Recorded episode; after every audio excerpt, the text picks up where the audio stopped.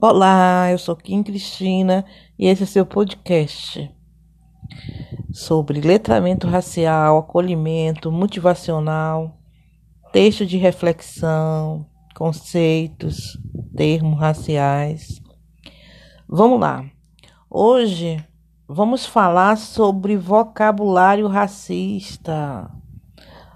Ainda, infelizmente, existe muita gente que não se policiou e usa termos racistas. Estudo diz que chegamos a pronunciar 20 mil palavras por dia. Mas você já parou para pensar no significado das palavras do nosso vocabulário? E em quantas vezes reproduzimos, mesmo sem querer, expressões e termos racistas ou que reforçam estereótipos? Nesta cartilha, apresentamos uma série de palavras e expressões que estão no nosso vocabulário cotidiano e que nos fazem reproduzir discursos preconceituosos. Bom, nós vamos aqui falar a palavra, ok? Racista, preconceituosa, discriminatória, ofensiva, e vamos dar o significado dessa palavra e depois vamos dar uma sugestão de como substituí-la. É, se essa palavra agride alguém a ouvi-la ou está contribuindo com o estereótipo de racismo, e você que é uma pessoa do bem, uma pessoa que quer realmente ter um letramento racial, ser antirracista e quer um mundo melhor, vai evitar essas palavras. Vamos lá. A clássica a coisa tá preta. O termo associa a palavra preto com uma situação desconfortável, desagradável, difícil ou perigosa. Uma dica é você dizer no local, no lugar, a coisa tá difícil, ok? Não sou tuas negas. Recentemente no Big Brother alguém disse isso. Trata a mulher negra como qualquer uma ou de todo mundo. Relembra o tratamento desigual. Não diga essa frase. Não há como substituir isso.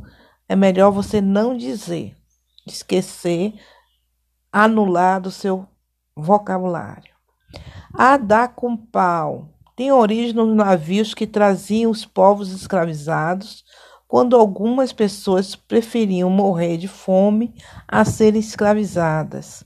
Assim, elas eram alimentadas à força com um tipo de colher de pau grande. Daí vem a expressão a dar com pau. Então, no local de dizer isso, diga bastante, muito, ou não diga. Até tenho amigos que são negros. Essa é uma frase horrível. Você que quer ter letramento racial, você quer ser uma pessoa antirracista, não diga isso de jeito nenhum. Sabe por quê? Porque é uma frase de defesa. Quando se aponta alguma atitude ou fala racista. Não utilizar é a melhor forma que você faz. Repense seu comportamento. Vivemos em uma sociedade racista, infelizmente, e ainda é comum reproduzirmos fala racista sem darmos conta. Então, a melhor atitude que você tem a fazer é pedir desculpa, rever a sua atitude e se policiar, entendeu?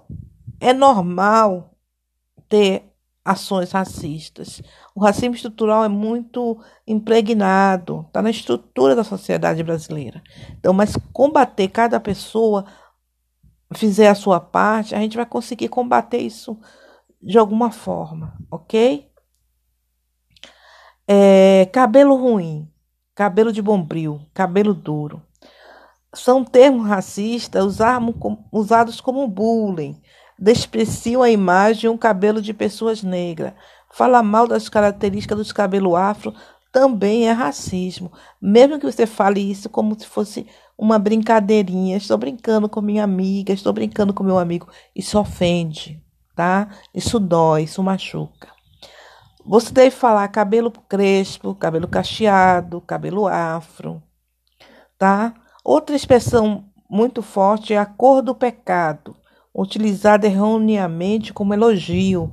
Se associa ao imaginário da mulher negra sensualizada, em uma sociedade pautada na religião do pecar. Não é positivo. Ser pecador é errado e ter a pele associada ao pecado significa que ela é ruim. É outra expressão que faz a mesma associação de que o negro é negativo. Não use essa expressão. Acabe com isso. Bom, vamos ficar por aqui e no próximo episódio vamos falar sobre mais vocabulários racistas, ok? Um abraço.